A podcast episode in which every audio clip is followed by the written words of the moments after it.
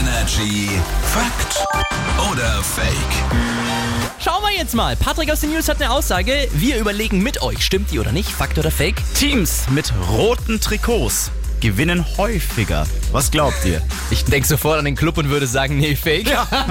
Schade. Andererseits die Bayern. Aha. Ich sag trotzdem Fake. Ich sag Fakt, weil die Farbe rot ist, macht die so ein bisschen aggressiver und dann sind die so. noch mehr. Ja. Okay. Teams mit roten Trikots gewinnen häufiger.